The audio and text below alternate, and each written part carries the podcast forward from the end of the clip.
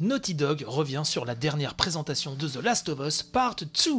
C'est jv.com qui nous parle de ça et qui nous dit, nous rappelle, et on en a parlé longuement lors du débrief avec les super auditeurs hein, lors du débrief de la conférence PlayStation, que Sony a montré effectivement un copieux aperçu de The Last of Us Part 2, suite attendue d'un jeu tant et tant acclamé.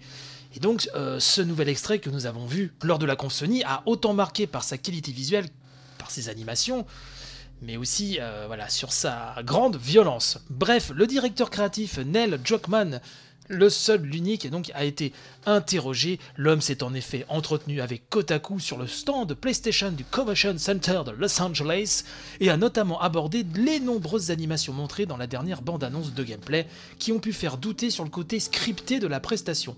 Druckmann a expliqué que tout ce que nous avons vu se produit en jeu toutefois à un rythme aléatoire. Pour les besoins de la démo, cela a été provoqué, chorégraphié, mais, dit-il, je le cite, ce sont tous de vrais systèmes dont les joueurs feront l'expérience en jouant au jeu.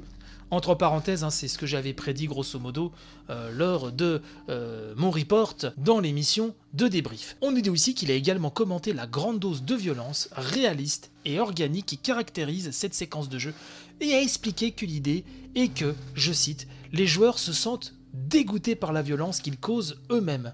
Ça, c'est comme une démarche, un point de vue intéressant. Est-ce que c'est du bullshit marketing ou s'il y a vraiment une idée euh, vraiment sincère derrière tout ça c'est assez intéressant.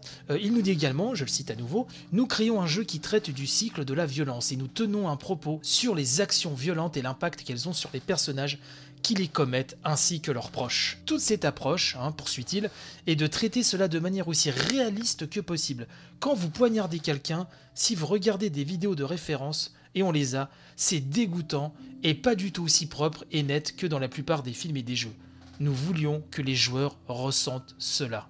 Je ne sais même pas quoi rajouter après cette déclaration puisque si elle est totalement sincère, il y a matière vraiment à débat, vraiment, on ne peut ne pas être d'accord avec la démarche, mais il peut y avoir matière vraiment à débat.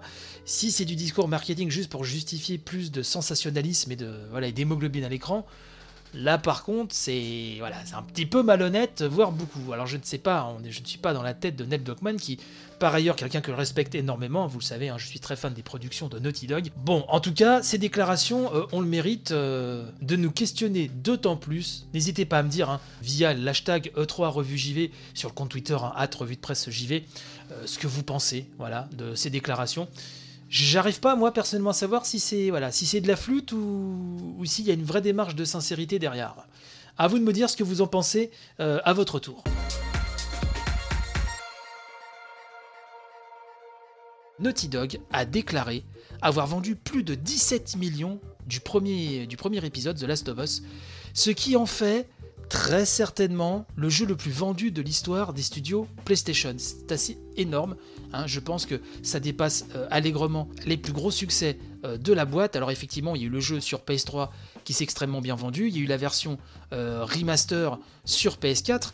Mais enfin, il faut quand même se rappeler que ce n'est pas un jeu multi et que la PS3 qui avait réussi à rattraper la, 360 pardon, en fin de vie n'avait pas connu, en tout cas lors de la première partie de sa carrière, un succès insolent.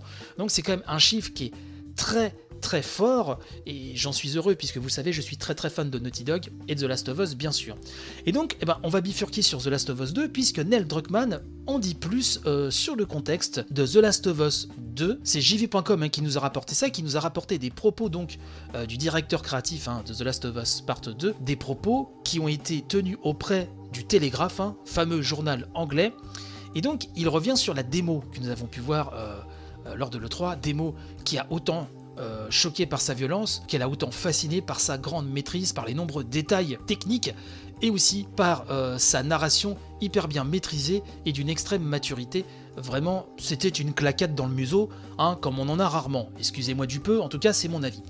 Et donc, Neil Druckmann nous dit, avec cette démo, nous avons vraiment voulu montrer une dualité avec une Ellie en paix au sein d'une communauté, de cette communauté à Jacksonville où elle s'est installée avec Joël. Vous savez, c'est là où vit le frère de Joël. Donc cette communauté où il y a l'électricité et où une certaine euh, société, en tout cas telle qu'elle l'était avant, Ellie est amoureuse d'une autre fille, et Nell Druckmann nous dit, elle n'a presque jamais été aussi heureuse.